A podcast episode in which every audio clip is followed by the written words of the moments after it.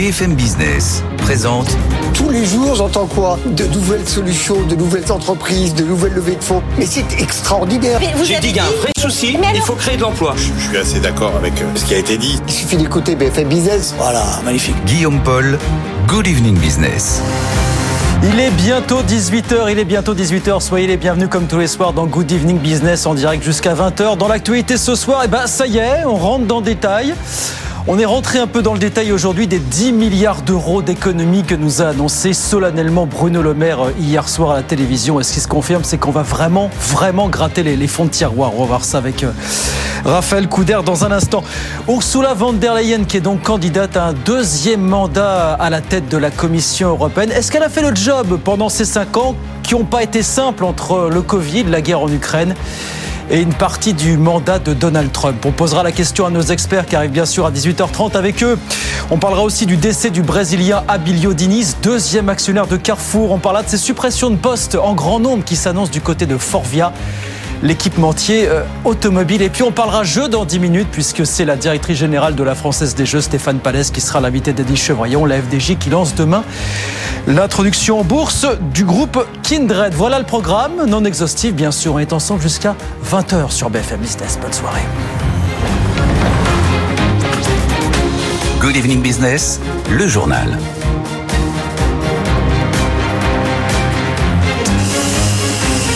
Donc 10 milliards d'euros à trouver rapidement. Ça, Bruno Le Maire nous l'avait annoncé hier soir à la télévision. Il l'a redit ce matin en rentrant un peu dans le détail. Il n'y avait pas d'autre solution que de se serrer encore un petit peu la ceinture. Écoutez Bruno Le Maire. Comme nous gagnons moins, il y a moins de croissance, moins de recettes fiscales, eh bien il faut dépenser moins. On gagne moins, on dépense moins.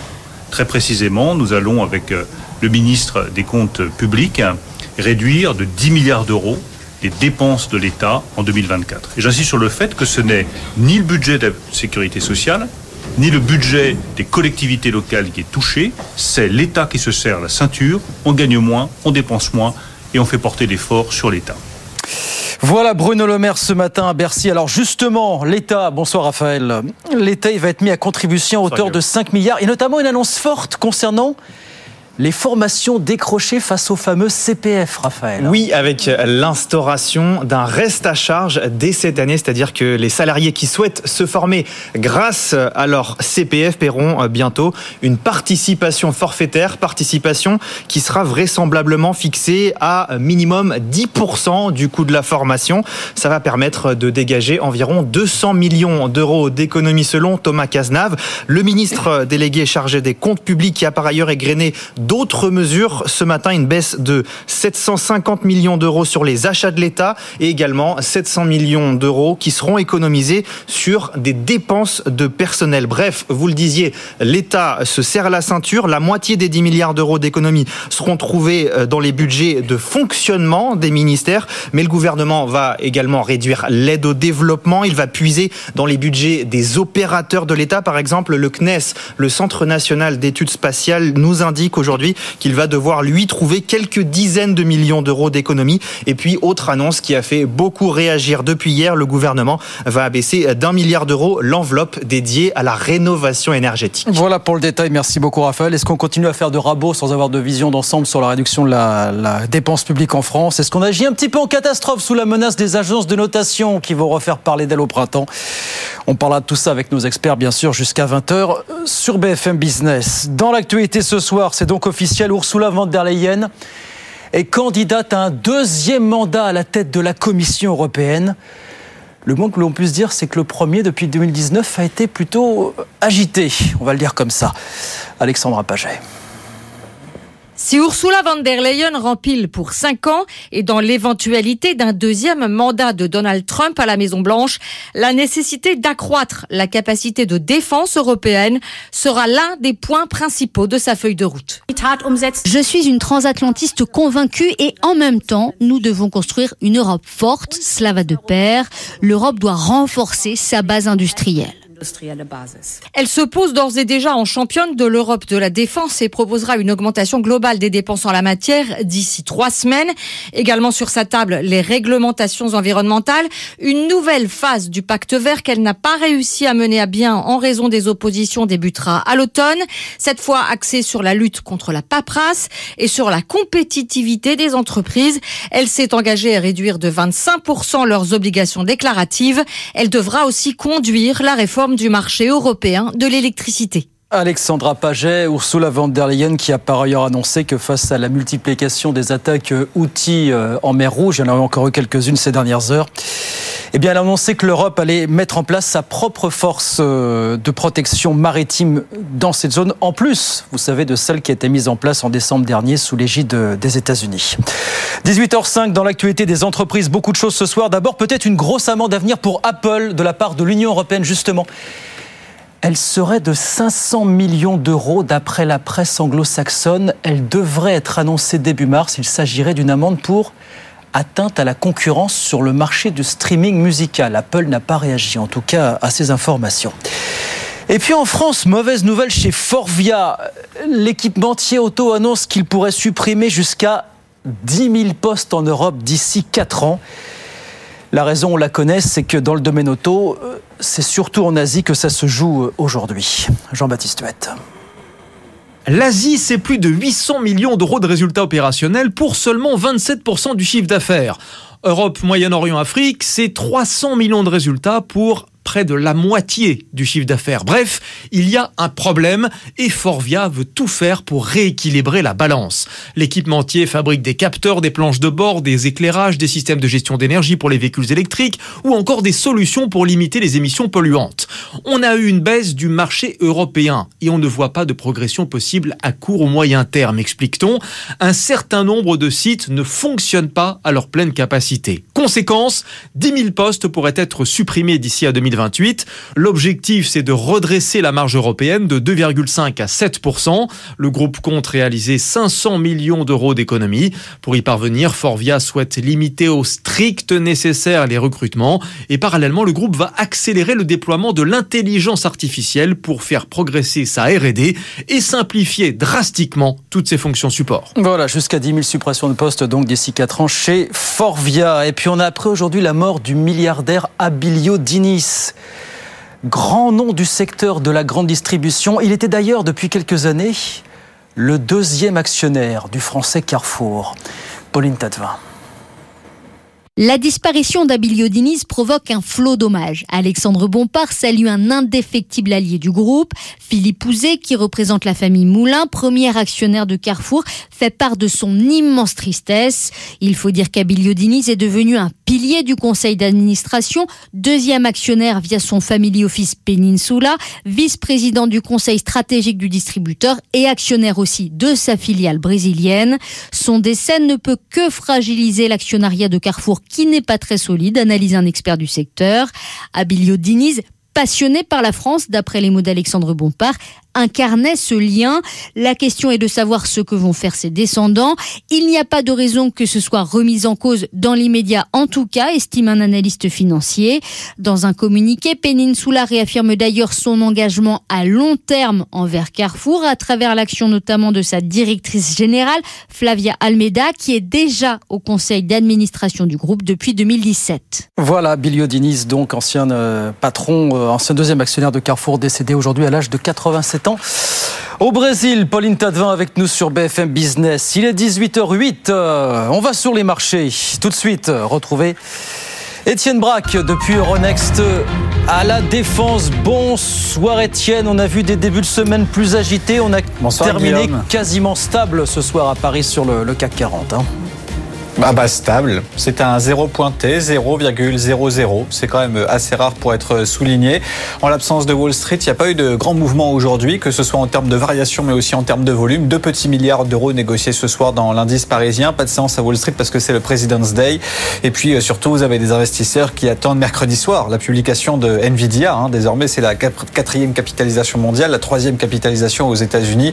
Donc euh, forcément, euh, si Nvidia tous jeudi, c'est l'ensemble des marchés qui vont vont tousser. À noter ce soir que vous avez un titre qui est en retrait, c'est Thales, c'est la plus forte baisse du CAC 40, avec un titre qui perd quasiment 4,8%, avec UBS qui passe à vendre sur le dossier, qui s'inquiète un petit peu de SpaceX. Hein. Vous savez, Elon Musk maintenant qui envoie des satellites, bah, il casse les prix. Donc forcément, ça va forcément jouer sur les marges de ses concurrents. Et puis dans le même temps, l'activité puce de Thales qui pourrait ralentir dans, dans les prochaines semaines selon UBS. La valeur redescend à 134 euros. Et puis alors Forvia, quelle séance hein, quand même ce matin. Le marché a dans un premier temps applaudi, plus 5% euh, suite à cette restructuration en cours. 10 hein. 000 personnes eh bien, vont être remerciées dans les prochaines semaines. C'est quand même assez important. Et finalement, la valeur perd 12,6% parce que forcément, c'est une nouvelle page d'incertitude qui s'ouvre pour l'équipementier automobile. La valeur clôture à 14 euros. Le tout donc dans une tendance assez molle aujourd'hui. Un CAC 40 qui clôture inchangé à 7768 points. Merci Étienne. Vous nous confirmez que Wall Street est fermé ce soir. C'est le jour du président. C'est ça, mon cher Étienne, hein, à New York. C'est ça. En effet, President's Day, retour des cotations demain. Bien. Et eh ben, nous y serons évidemment. Nous y serons avec vous. En attendant, on vous retrouve tout à l'heure à 19h10 pour faire un nouveau point sur ces marchés financiers. Merci beaucoup, Étienne. Étienne Braque avec nous sur BFM Business. 18h10. La directrice générale de la Française des Jeux, Stéphane Palaise, est l'invité de la grande interview avec Edwige Chevrillon dans un instant sur BFM Business. À tout de suite. BFM Business présente Edwige Chevrillon, la grande interview. Bonsoir à tous, bienvenue dans la grande interview. Ce soir, mon invité, c'est Stéphane Palaise. Elle est la présidente directrice générale de la FDJ, la Française des Jeux. Euh, bonsoir Stéphane Palaise. Bonsoir Edwige Chevrillon. Merci d'être avec nous. Vous avez publié, évidemment, on va en parler, vos résultats euh, jeudi dernier. Et puis, euh, surtout, c'est demain, vous apprêtez à lancer cette opéra contre le Suédois Kindred, hum. qui sera... c'est Unibet, en fait, hein, c'est bien, bien plus connu. Ce qui veut dire que, en fait, ça change quand même beaucoup, ça a beaucoup changé pour vous, c'est-à-dire vraiment vous étiez numéro un français dans tout ce qui est euh, loto, euro million, euh, tirage, euh, grattage, jeux sportifs, etc. Et là, vous visez en fait la place de numéro un. européen, évidemment, au, niveau, au niveau des jeux. Cette, cette place est 2,6 milliards pour 100%. Vous dites que vous voulez absolument avoir 90%. C'est un très gros enjeu, en fait, pour la FDJ. Alors c'est une opération qui est complètement transformante pour la FDJ, mais qui euh, correspond parfaitement à notre stratégie, puisque ça fait un certain temps que on a expliqué qu'on était effectivement euh, très fort euh, en France, très fort sur la loterie, mais que on, avait comme conviction que le développement du groupe passait par un investissement dans les jeux en ligne d'une part, et à l'international d'autre part, pour en fait créer un groupe beaucoup plus euh, diversifié. Alors c'est aussi parce que c'est un secteur euh, qui se consolide, donc dans lequel, euh, quand on est, notamment quand on veut être un acteur dans les jeux en ligne, en fait, il faut avoir une taille suffisante et un investissement sur plusieurs marchés. Et donc c'est cette conviction-là que, qui nous a amené à proposer cette opération. Vous, vous, avez déjà, en fait, déjà en 2023, là, vous avez fait procéder à des acquisitions irlandaises, The Turf. Alors c'est beaucoup plus petit. C'est beaucoup plus petit. D'accord. Là, c'est quasiment du milliard c'est votre chiffre d'affaires. Hein. Euh, c'est celui que vous avez réalisé euh, en 2023. Donc, c'est, vous n'avez pas peur d'être la, grenouille qui veut être aussi, grosse, euh, aussi grosse que le bœuf? Alors, je pense que c'est pas. Il faut évidemment pas regarder le chiffre d'affaires. il faut regarder l'EBITDA de l'entreprise. Donc, nous, cette année, on publie donc un EBITDA qui est de 657 millions d'euros. Donc, on est très peu endetté. Donc, en fait, on a une capacité euh, financière qui est euh, très peu utilisée et que d'ailleurs euh, nos investisseurs attendaient qu'on utilise parce que pour eux, avoir une entreprise qui génère beaucoup de cash et qui n'utilise pas cette capacité d'investir, évidemment, c'est pas une, ça n'est pas une optimisation de nos capacités. Donc nous, ça fait longtemps que on a effectivement, euh, on avait la conviction qu'on avait la capacité de faire des opérations euh, de croissance mm. externe. Là, c'est une opportunité euh, de faire d'un coup plusieurs opérations et d'une certaine manière, si on trouve un acteur de qualité, ce qui est le cas avec Kindred, présent sur plusieurs marchés, eh bien, c'est une manière plus efficace et peut-être d'ailleurs moins risquée que d'y aller en, procédant à de petites acquisitions qu'on doit à chaque fois consolider. Donc, Kindred, l'intérêt de Kindred, c'est que donc c'est déjà aujourd'hui euh, une entreprise qui est présente euh, sur sept euh, des dix marchés les plus importants en matière de jeux d'argent en Europe, qui a une position significative sur cinq marchés. Donc en fait, grâce à cette acquisition, encore une fois, si elle se fait, euh, on rentrerait, on deviendrait tout de suite parmi les leaders européens. Là, c'est 2006. Vous financez ça comment Uniquement euh, Alors, on, on sur finance, vos fonds propres ou- on finance ça euh, grâce à notre euh, à la mobilisation de notre trésorerie et de notre bilan. Et donc, on s'endette. Aujourd'hui, on est une entreprise qui n'est quasiment pas endettée. On a une capacité de s'endetter de manière raisonnable puisque on, on- on s'est fixé. D'ailleurs, dès la privatisation, on a dit qu'on n'irait pas au-delà d'un ratio de deux fois notre EBITDA en matière d'endettement. On l'a pas utilisé jusqu'à présent. Donc, on utilise cette capacité de nous endetter, en, d'ailleurs en étant capable assez vite de maîtriser cet endettement grâce au fait que nous sommes une entreprise qui génère de l'EBITDA et du cash d'une manière récurrente et de plus en plus Là, performante. vous êtes déjà assuré, assuré pardon, une partie des, des actionnaires actuels. Alors en fait, petite partie. Hein, Alors c'est une euh, alors c'est d'abord c'est une offre qui est recommandée par le conseil d'administration de Kindred. Donc euh, ça déjà c'est très important. Donc c'est une offre qu'on peut qualifier à juste titre d'amicale. Donc ça c'est le premier point qui est très important. Et deuxièmement, nous avons effectivement un certain nombre d'actionnaires qui sont parmi les, les actionnaires principaux de Kindred qui ont été en mesure de s'engager juridiquement à apporter leur titre à l'offre. Et ça, ça représente 28% du capital.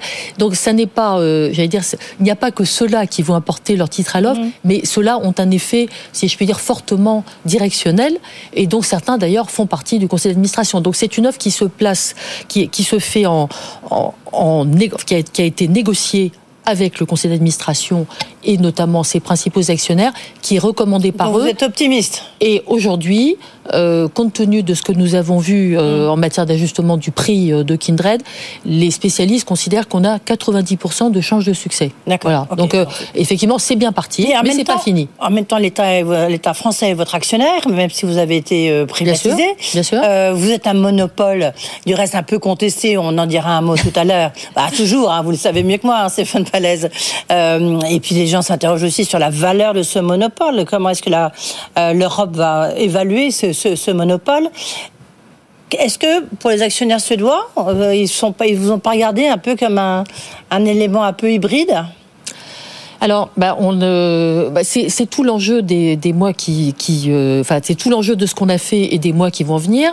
C'est euh, effectivement de montrer ce que nous sommes, c'est-à-dire pas seulement un monopole, mais une entreprise qui a été privatisée euh, donc euh, et qui est cotée euh, depuis euh, donc novembre 2019 et qui euh, d'ailleurs euh, dans ses activités a aussi des activités en concurrence, qui d'ailleurs a commencé, comme vous l'avez rappelé, à investir euh, à l'international et donc euh, qui, est, qui est une entreprise qui, qui se présente aujourd'hui comme une entreprise qui a vraiment euh, qui est un des acteurs reconnus et performants sur ce marché. Et après, il nous appartient euh, bah, de, de les convaincre que c'est une bonne que c'est Ok, une bonne donc là, vous dites c'est pour eux. 90% ou rien, si j'ose dire. Enfin, minimum 90%. Alors 90% c'est notre seuil, c'est notre seuil de squeeze Voilà, out. vous visez C'est-à-dire que C'est le 100%. seuil qu'on souhaite euh, obtenir euh, comme de la part euh, des actionnaires pour ensuite procéder à un squeeze, à un squeeze out et euh, sortir l'opération, lancer l'opérateur Kindred de la bourse de Stockholm afin d'être- de- afin qu'il fasse pleinement partie du groupe FDJ et qu'il y ait une seule cotation à Paris. D'accord. Et est-ce que ça voudrait dire qu'il y aura, comme vous dites, une, ce sera une intégration en fait au sein de FDJ, c'est-à-dire une, une intégration des équipes euh, ça- Oui. euh, ouais, c'est une intégration dans le groupe. FDJ. Ah ben bien sûr, Oui, oui. dans le groupe FDJ, sachant que euh, Kindred est destiné à devenir en quelque sorte notre principal pilier dans nos activités de concurrence, de, de jeux en ligne en concurrence. Donc nous avons déjà ces activités en France principalement. Donc euh, nous les avons, euh, nous les avons augmentés. Pour l'instant, vous êtes au 11 ou 13 Nous les avons augmentés, nous les avons augmentés euh, avec l'acquisition de, de The Turf, mais un petit peu. Et en fait, après, ça fait un certain temps qu'on regarde effectivement quels actifs peuvent, nous- peuvent nous permettre encore une fois d'atteindre cette taille critique que les opérateurs sur ce, les opérateurs efficaces sur ce marché ont pour être pleinement en mesure d'investir continuellement sur cette activité. C'est quoi la taille critique pour vous Ben, La taille critique, c'est déjà celle que nous allons atteindre euh, avec euh, Kindred. Enfin, grosso là- modo, un tiers de votre activité. un tiers de notre activité, tout à fait. Donc euh, c'est un, un, un EBITDA qui est aujourd'hui de plus de 200 millions d'euros. Donc c'est à peu près un tiers, un tiers de nous si on le si on le résume. Donc et, et ça effectivement ça nous met aujourd'hui Kindred est le cinquième opérateur de jeux en ligne en concurrence en Europe. Donc ça nous met non pas en numéro un des opérateurs de jeux en en concurrence, mais ça nous met dans le top 5, même plus avec nos activités, et une capacité évidemment de continuer à grandir. Est-ce que c'est pour vous, ça signe que la consolidation en marche On a vu qu'il y avait quand même eu une pause en 2022, voire en 2023, mais là on y arrive, on voit ce qui se passe aux États-Unis, ce qui, ce qui se passe là euh, sur le marché européen. Est-ce que la consolidation, à votre avis, est en marche? Elle était, elle a déjà commencé. Déjà pour vous, elle a commencé. déjà commencé euh, On avec nous. peu, mais aux elle a déjà commencé avec nous. Effectivement, elle a lieu aussi aux États-Unis. Donc euh, c'est c'est un marché clairement dans lequel il y a eu beaucoup de consolidation. Euh, Des grands acteurs, on a des grands acteurs en face de nous qui sont Entain, Flutter, qui sont déjà très consolidés, qui ont fait beaucoup d'acquisitions, qui ont investi aux États-Unis. Donc nous, on, on est, on est, euh, j'allais dire, on arrive dans ce mouvement, mais c'est pas nous qui avons commencé. Non, c'est vous, pas vous qui avez commencé, mais en tout cas, vous prolongez le mouvement, on va dire. En tous les cas, vous l'accompagnez. Voilà, On peut dire ça. tout à fait. On, on peut dire ça euh, comme ça. Donc, euh, la clôture de l'offre, c'est quand? Alors c'est euh, 39 semaines, vous avez dit. 19, 19 novembre euh, 2024. Si Ouais. on va au bout des 9 mois, vous c'est sur le délai maximal que nous avons fixé Alors, pour avoir le temps d'obtenir les autorisations euh, réglementaires, notamment en matière de concurrence en France, puisque c'est principalement en France, puisque c'est là où nous avons tous les deux des activités, euh, la Française des Jeux d'un côté et Unibet, donc il nous faut obtenir euh, l'accord de l'autorité de la concurrence française, et c'est pour ça qu'on s'est donné euh, ce délai. Évidemment, si on peut aller plus vite, tant mieux. Les, les, les, les résultats 2023, ils ont été très bons. C'est ça qui est un peu étonnant. Il faut dire que là, ça a été difficile pendant la, pendant la Covid. Et donc là, 2023, c'est quand même des, des résultats qui sont, bah, qui sont quand même très satisfaisants. Est-ce que ça veut dire que malgré les questions de pouvoir d'achat, bah, les Français, ils sont quand même un peu accros aux jeux en ligne Alors, euh, en réalité, si on regarde nos résultats, Mhm. euh, précisément, si on les regarde sur le même périmètre que celui qu'on avait au moment Avant du Covid, tu fait le- en fait, nous sommes dans une croissance qui est beaucoup plus modérée que celle qu'on a eue dans le passé, puisque euh, sur nos activités hors accroissement de notre périmètre, euh, c'est-à-dire euh, euh, l'intégration des activités de paiement et services, l'intégration de The Turf et de PLI en fin d'année, la loterie irlandaise, en réalité, on est sur 2,8% de croissance. Donc, on est sur une croissance qui est plus faible que celle que nous avions pendant plusieurs années avant le Covid, plutôt de l'ordre de 5%. Donc, en fait, le- le- la croissance de cette année, qui est de 6,5% en matière de chiffre d'affaires, elle, compte, est- en fait, d'accord, elle, elle tient compte du fait qu'on a commencé à acquérir et c'était notre stratégie. Donc, on va chercher de la croissance aussi par des acquisitions. Donc, c'est le début de, cette histoire-là. Sur la croissance de l'activité, de notre activité historique cœur, on a eu quand même une année qui a été plus euh, modérée que celle qu'on espérait en début d'année sur la loterie, en, réalité notamment liée au fait que, d'une part, euh, bah, on, a, on a eu moins de chance sur au million, si je puis dire, en tant qu'opérateur, c'est-à-dire on a eu moins de de jackpot très élevés, donc moins de clients, donc moins de chiffre d'affaires.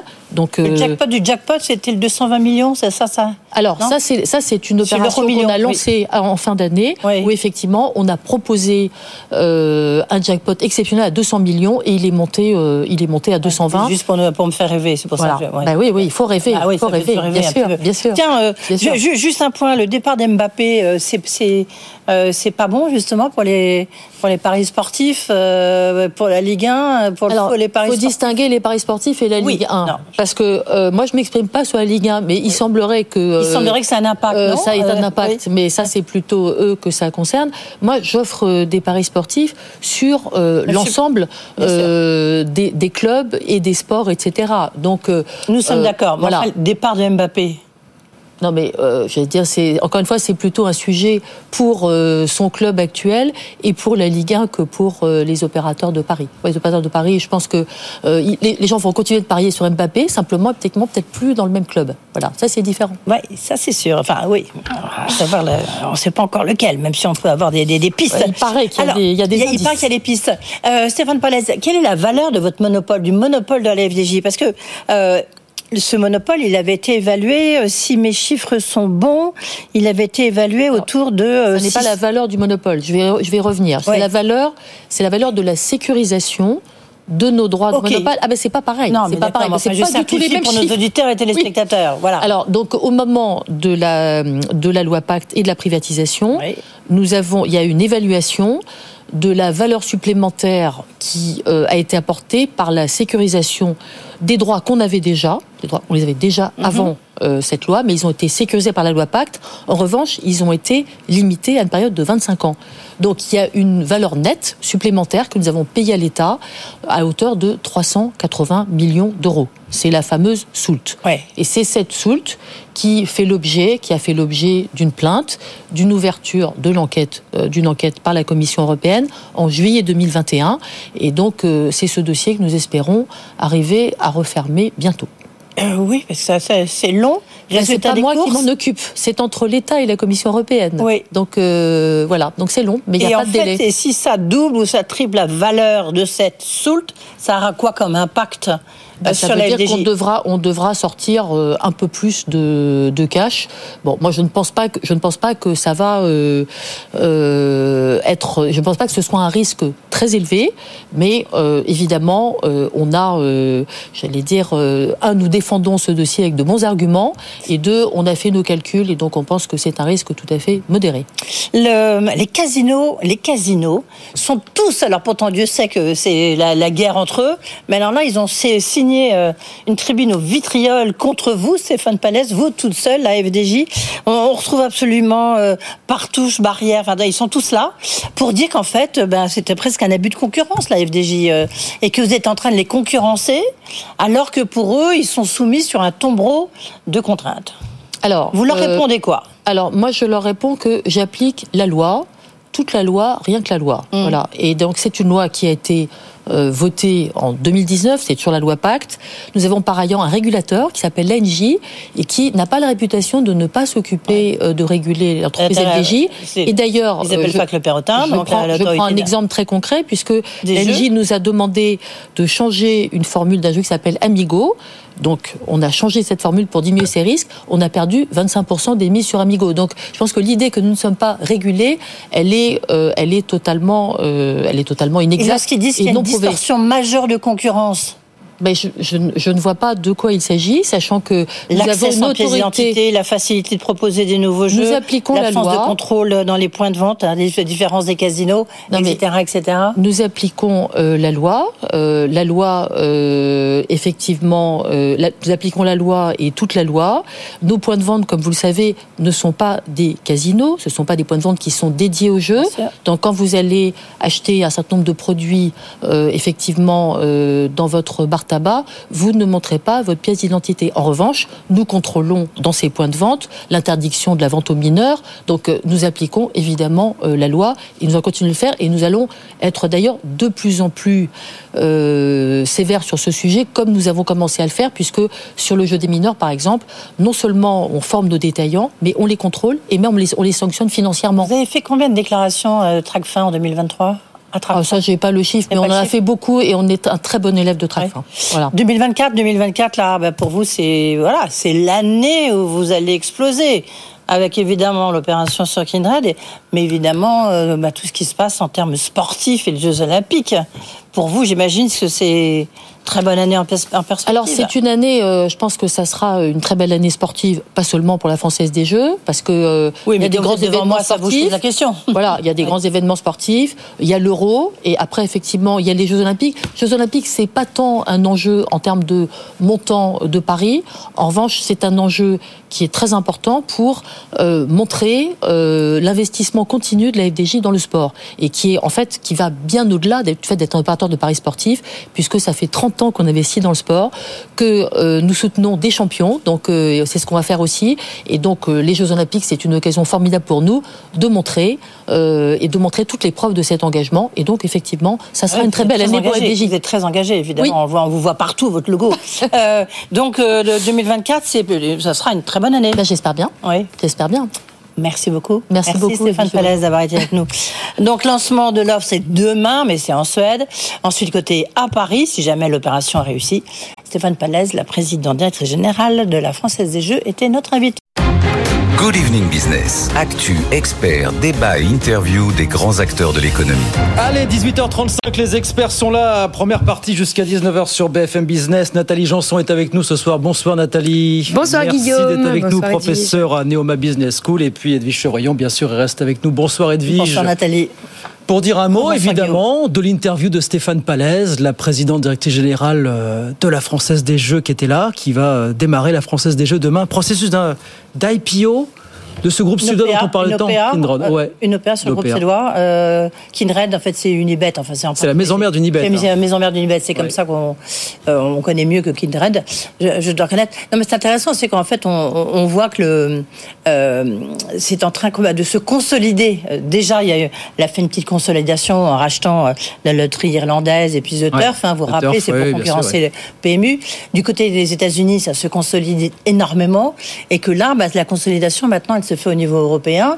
Et visiblement, si ça marche, parce que c'est intéressant, c'est de voir ça va coûter 2,6 milliards quand même à la Française des Jeux.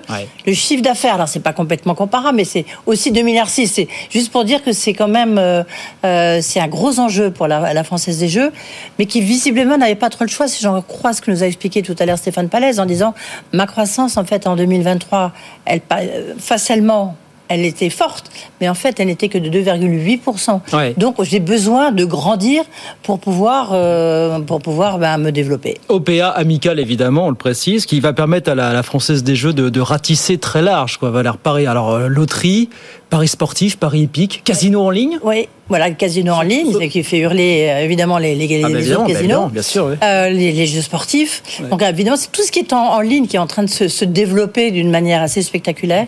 J'ai pas eu le temps de lui, de lui, poser la question sur les crypto-monnaies, est-ce qu'elle va l'accepter ou pas, mais bon, ça sera pour la prochaine fois. Voilà, si jamais elle réussit son OPA. Non, mais c'est un groupe parce qu'elle explique depuis des années, on va pas se contenter de notre monopole en France, qui reste le socle évidemment. Elle dit là par exemple, le chiffre d'affaires à l'étranger va passer de 6 à 20 le digital sur lequel ils n'étaient pas assez fort on passe de 14 à 29% du chiffre d'affaires sur le digital. C'est très important. Oui, c'est juste, il faut rappeler que la FDJ, c'est quand même un, animal un peu hybride, hein, parce que l'État est actionnaire, il y a un monopole. moi, je euh, trouve ça hallucinant que, que, ce genre de sujet ne soit pas euh, du tout porté au niveau européen. Ça, ça dérange personne qu'un monopole vienne, euh, vienne en fait s'étendre. Enfin, je, moi, cette histoire, j'ai toujours eu un regard assez surpris, en fait, sur. on va bah, aller embêter des groupes, mais là, c'est pas, pas grave, quoi c'est historique et puis une manière de contrôler aussi un peu mais quand même les jeux. Oui, enfin contrôler, on est d'accord. Bon, enfin, ils viennent quand même. Euh, ils, ah, profitent quand même de la dépendance, voilà. Du capitalisme. Exactement. Ils, rentrent quand même dans la dépendance euh, au jeu, parce que quand même euh, bon un peu un peu limite moralement. Et puis c'est surtout que leur position monopolistique monopolistique euh, sur le territoire en français. En fait, les aides, bien évidemment, à avoir, euh, à avoir une position quand même euh, très stable.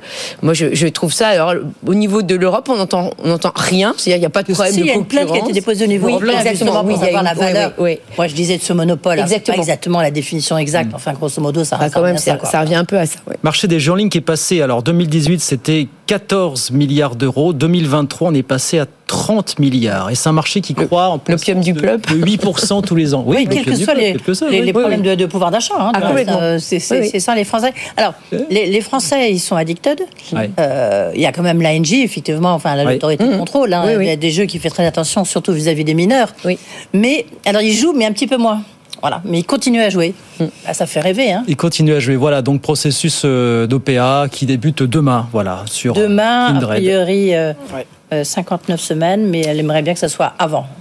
On suivra ça, évidemment. Bien, l'État français va-t-il devoir jouer au loto Je ne sais quel jeu, il en aurait bien besoin. il devrait faire, il devrait faire, je trouve, Voilà, ça serait, ça serait de, de bonne loi. Oui, parce que Bruno Le Maire, effectivement, aujourd'hui, a détaillé un petit peu avec Thomas Cazeneuve le, le, détail. On a détaillé un petit peu ce qui entrerait dans les 10 milliards d'euros d'économies annoncées hier soir par Bruno Le Maire. 5 milliards notamment du côté des dépenses de fonctionnement. Écoutez Thomas Cazeneuve ce matin, ministre délégué chargé des comptes publics, il dit il y aura moins de mètres carrés, moins de déplacements et moins d'achats. Écoutez tous les, tous les ministères et tous les opérateurs sont, concernés. C'est extrêmement euh, important euh, pour nous. D'abord en réduisant, réduisant euh, la dépense par des achats, 750 millions d'euros d'achats en moins, par une baisse de l'immobilier et donc des loyers ou bien de, des ventes d'immeubles, par tous les leviers qui nous permettent de limiter les dépenses de fonctionnement. C'est aussi 700 millions d'euros de dépenses de personnel en moins. Donc c'est moins de dépenses de fonctionnement bah, c'est du rabot, quoi. Du rabot. Ça n'est que du rabot, une fois de plus, vulgairement Bah, parlant. Encore une fois, oui, c'est un peu déconcertant puisque c'est voilà, c'est pas un sujet euh, euh, qui est surprenant en France. Ça fait quand même, c'est quand même euh, voilà un serpent de mer depuis longtemps. Là, effectivement, on, a- on voit bien que Bruno Le Maire a pris acte du fait qu'il y a eu plusieurs révisions à la baisse d'autres institutions, qui fait qu'effectivement, il ne peut pas faire autrement que de dire que finalement, ce sera quand même moins bon. Et, et à nouveau, on n'est pas du tout dans une perspective de reconsidérer le rôle de l'État, de prioriser, des choses qu'on attend depuis longtemps, mais que voilà, c'est bon. On savait bien que ça allait pas être le grand soir, mais c'est toujours pas le grand soir, et c'est vraiment regrettable parce qu'on est à un moment un peu clé où justement, on aurait pu l'envisager. Je veux dire, à nouveau, on a un président qui voilà, qui n'a plus d'enjeu. Euh, pourquoi il n'a pas saisi l'occasion justement de, euh, de faire euh, le, le grand soir, c'est-à-dire d'essayer d'aller voir ce qui est vraiment le rôle de l'État aujourd'hui avec tous les enjeux et en fait on n'y est toujours pas. Parce que quand on doit trouver 10 milliards d'euros si rapidement, en général, on n'invente pas la poudre. Donc on va la Moi, faciliter. ce que, moi, ce que je pense, c'est qu'ils ont fait le. euh, Bruno Le Maire avait fait trop le pari de la croissance. Oui, ça, c'est, bien sa part, hein, en tous les cas, d'avoir parié sur le fait que l'économie française repartait. Et puis qu'il y a eu ce conflit, là, pour le coup, il pouvait pas, euh, il, il pouvait pas l'inventer. Euh, le conflit au Moyen-Orient, qui en fait a un peu brouillé toutes les cartes, et on voit bien tout est fragilisé sur le plan géopolitique. On voit que les entreprises que nous on reçoit ici, on voit bien que 2024 euh, sont pas debout sur le frein, mais enfin il y a beaucoup d'incertitudes. Et du coup, bah, ça, bah, tout de suite, ça s'enraye et ça s'enraye. Ils ont été un peu surpris par ce chiffre-là, d'où la révision de croissance. Euh, moi, il y a un truc que je comprends pas, c'est souvenez-vous, que ce soit Bruno Le Maire, Emmanuel Macron, ils ont dit on fera plus la politique de rabot maintenant, ça suffit. Il faut prendre des grandes décisions. Il faut restructurer l'État. Bon, voilà, là on est dans le rabot, comme vous l'avez euh, souligné. Et puis, bah, su- surtout, c'est pourquoi, pourquoi maintenant? Pourquoi hier, euh, aux 20h de TF1, euh, cette déclaration de Bruno Le Maire? C'est un peu, je sais pas, c'est pour dire aux agriculteurs, euh, attention, il n'y a plus d'argent dans les caisses, Est-ce que donc c'est nous pas demandez surtout- pas trop. Est-ce que c'est pas surtout un message une fois de plus, comme deux fois par an, aux agences de notation qui Mais oui, mais ils auraient pu le faire. Là, les entendre- Français sont Ah, en oui, oui, vacances. Il y a les, le salon de l'agriculture à haut risque. C'est vrai. Euh, le faire, je sais pas, dans 15 jours, après le salon de l'agriculture. Je comprends pas le timing. Nathalie. Oui, c'est vrai que le timing peut se- sembler surprenant vu le, le contexte. Euh, euh, maintenant, effectivement, est-ce qu'il voulait pas, compte tenu de, de la révision à la baisse, comme je disais, des autres institutions, euh, dire qu'effectivement lui aussi, il avait bien compris que son scénario était trop optimiste et que donc il en prenait avant, acte. il faut le faire après, Mais il aurait pu le faire juste, on avant. est à un moment politique quand même très délicat, Oui, par contre, effectivement, c'est très délicat avant le, le salon de l'agriculture. oui. Mais je vous rappelle le timing, les agences de notation. Oui, Donc Moody's, oui. Moody's et Oui. Fitch, révision ou pas de la note Oui. de la France, décision attendue le 26 avril. Tout à fait, c'est au mois d'avril, oui. Standard Poor's le 31 mai. Vous serez à une dizaine de jours des mois. élections européennes. Oui, mais ça arrive vite quand même. hein. Ça arrive Ouais, très vite. ouais. Donc il va Enfin, falloir trembler ces 10 encore, il va falloir encore euh, trembler pour la note française, c'est ça finalement d'ici. euh, Moi, je, je- j'y crois pas trop au tremblement, mais, euh, mais bon, bref, euh, oui. En tout cas, ils, euh, ils doivent montrer, ils font un exercice de style pour montrer qu'ils sont conscients euh, des difficultés et qu'il faut absolument prendre des mesures. Mais, Oui, mais ça à va nouveau, c'est des, quand? Ça va c'est pas des, me- mais quand oui, voilà exactement. C'est des mesures ce qu'on a déjà entendues. Exactement. Parce que les achats, Oui, euh, les achats centralisés, la oui, oui, d'achat, oui, et voilà, ça va nous permettre de faire beaucoup d'économies. J'ai l'impression d'avoir déjà entendu Ah, ça. bah, complètement. Le fait de, de mieux gérer le parc immobilier qui est gigantesque hein, Oui, oui. euh, de, de, de l'État. Mais Bah, ça aussi, on déjà Exactement, entendu. mais c'est ça qui est un peu décevant parce que de toute façon, les agences de notation, quand elles vont regarder les, les- enfin, voilà, la situation de la France, c'est bien pour le futur. Enfin, ce qui est important, c'est aussi euh, dans quelle voie elle s'engage. Or là, elle s'engage dans aucune voie. Elle fait que du rabot. Donc il n'y a pas, enfin, il y a pas de dynamique impulsée euh, par rapport au fonctionnement de l'État. Ça sera toujours la même chose. Et quand on a une croissance qui est un peu moins bonne, bah, du coup, ça donne des, des, des petits nœuds au cerveau pour savoir comment on va y arriver. Et puis quand ça va un peu mieux, finalement, on, on, on se préoccupe euh, un peu moins de ces questions-là, mais ça ne donne pas la, la, la ligne de, de fond.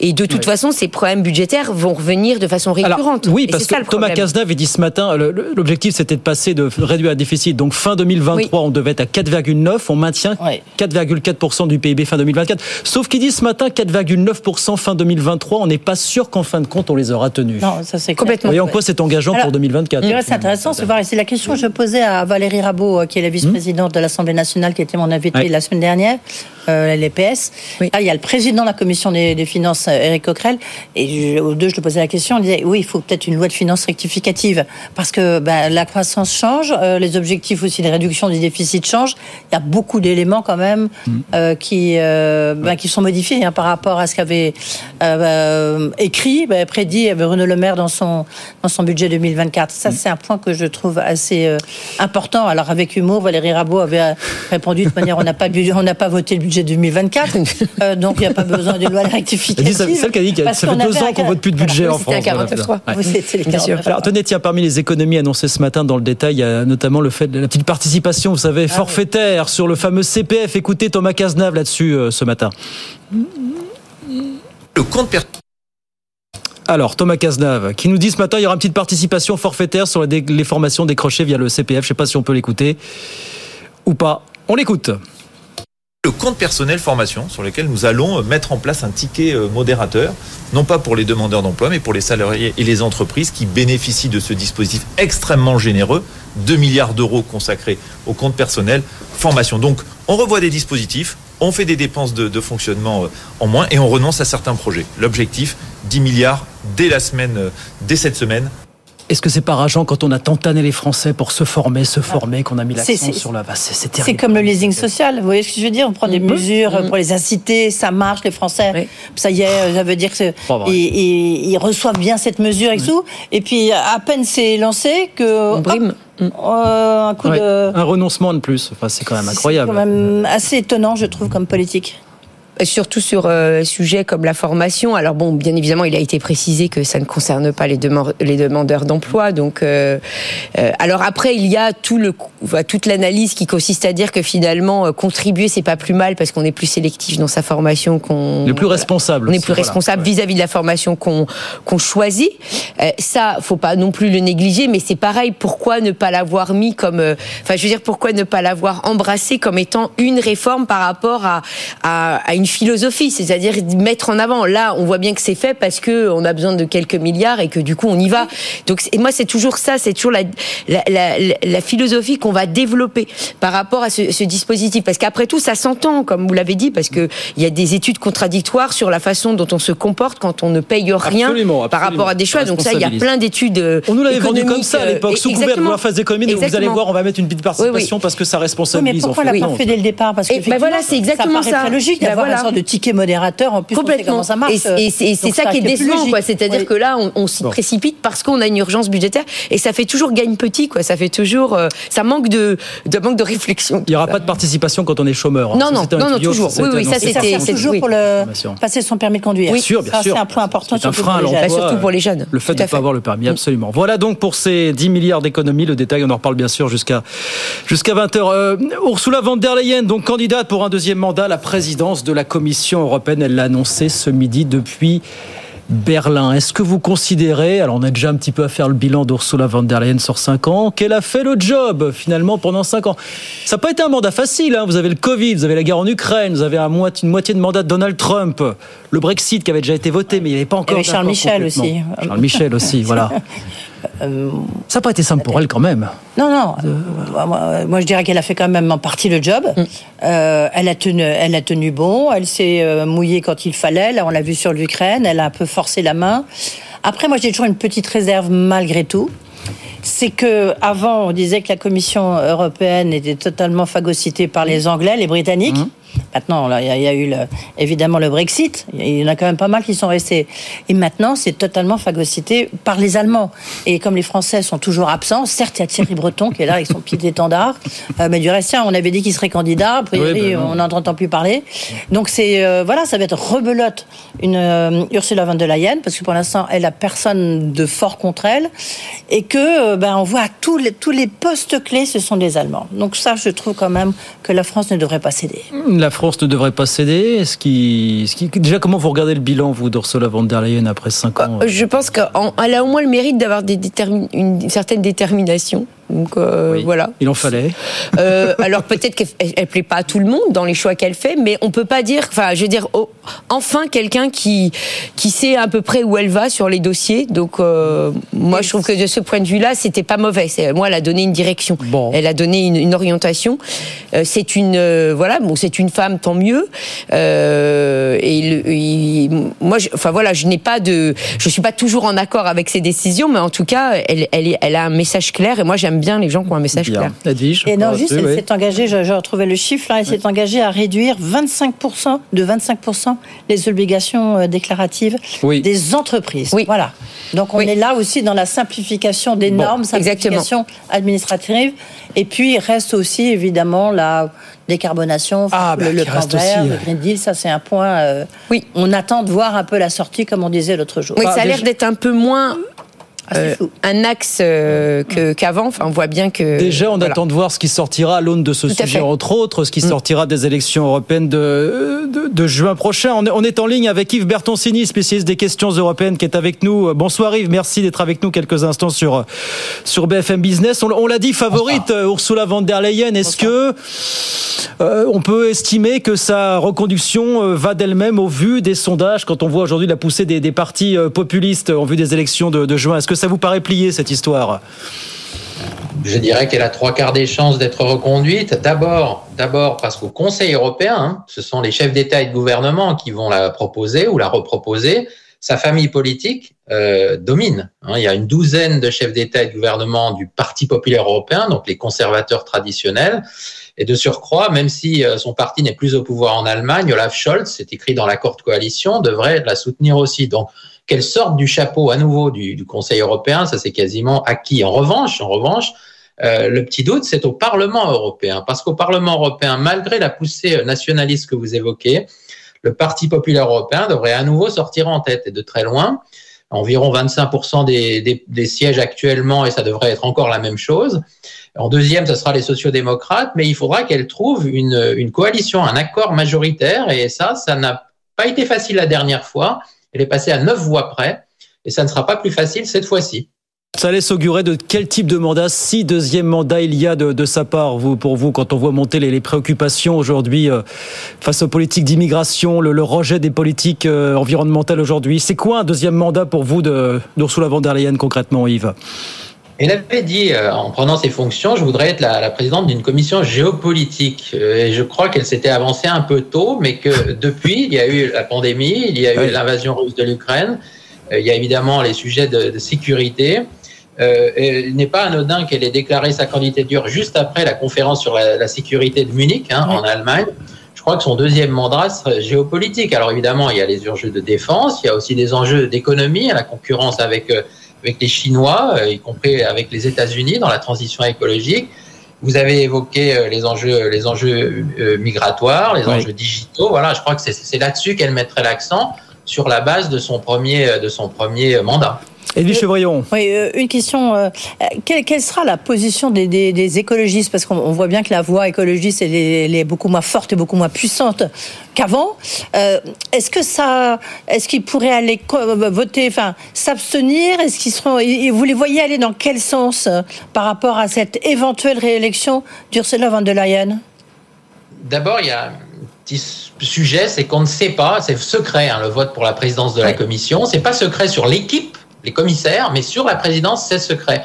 Les écologistes, la dernière fois, avaient dit que malgré euh, son, sa première priorité, le pacte vert européen, ils n'avaient pas tous voté pour elle parce qu'elle avait dû faire des, des, des clins d'yeux, j'allais dire, aux, conservateurs polonais sur les sujets de migration, notamment, en disant qu'on allait devoir protéger le mode de vie européen contre les migrants pour obtenir ces neuf voix de majorité. Donc ça va être tout à fait euh, euh, sur ces deux registres-là que ça va se jouer, parce que si elle penche trop à droite, elle peut être à droite, elle est de droite, le Parti populaire européen domine.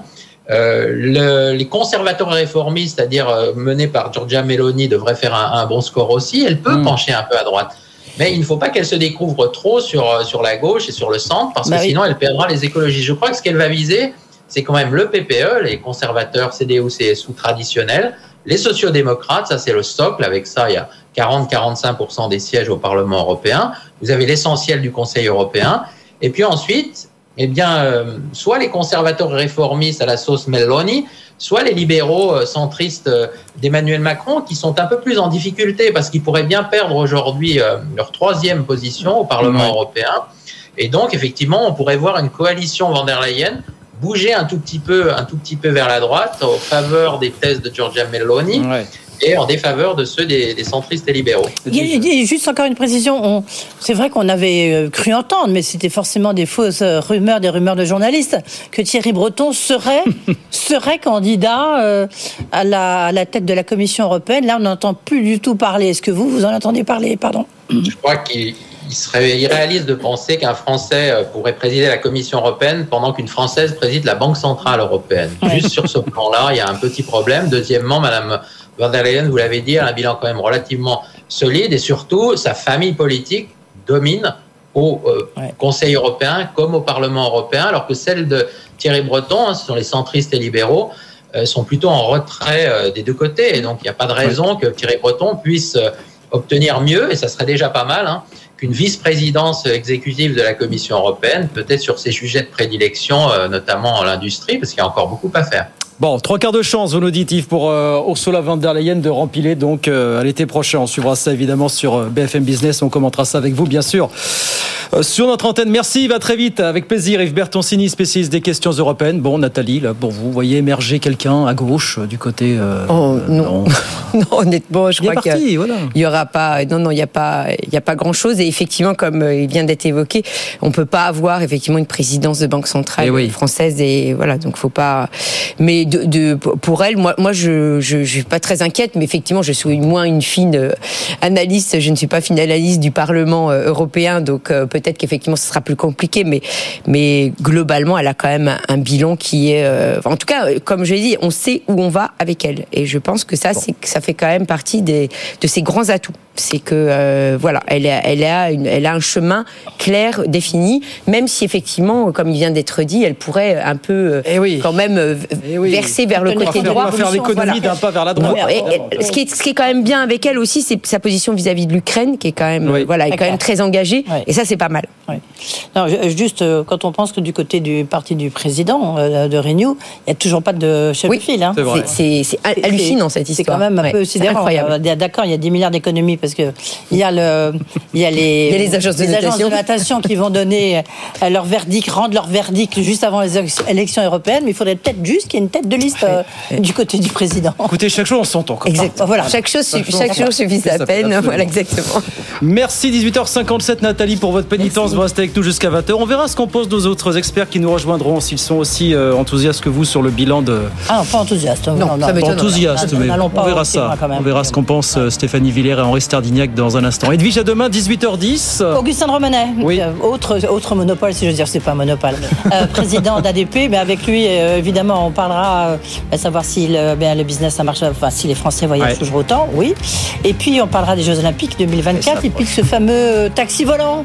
Est-ce ah qu'il va y arriver ou pas Il dit oui. Certains disent non. Réponse demain. Réponse demain, 18h10. Merci beaucoup. 18h58, on se retrouve dans un instant. On va re-rentrer un peu dans le détail des 10 milliards d'euros d'économies annoncés par Bruno Le Maire. Voilà, moins de mètres carrés, moins de déplacements et moins d'achats. C'est un petit peu le mantra de cette politique pour euh, les prochains, les prochains mois. Tout ça dans un instant. Non, ça fait pas rêver, forcément. À tout de suite. Good Evening Business. Actu, expert, débat et interview des grands acteurs de l'économie.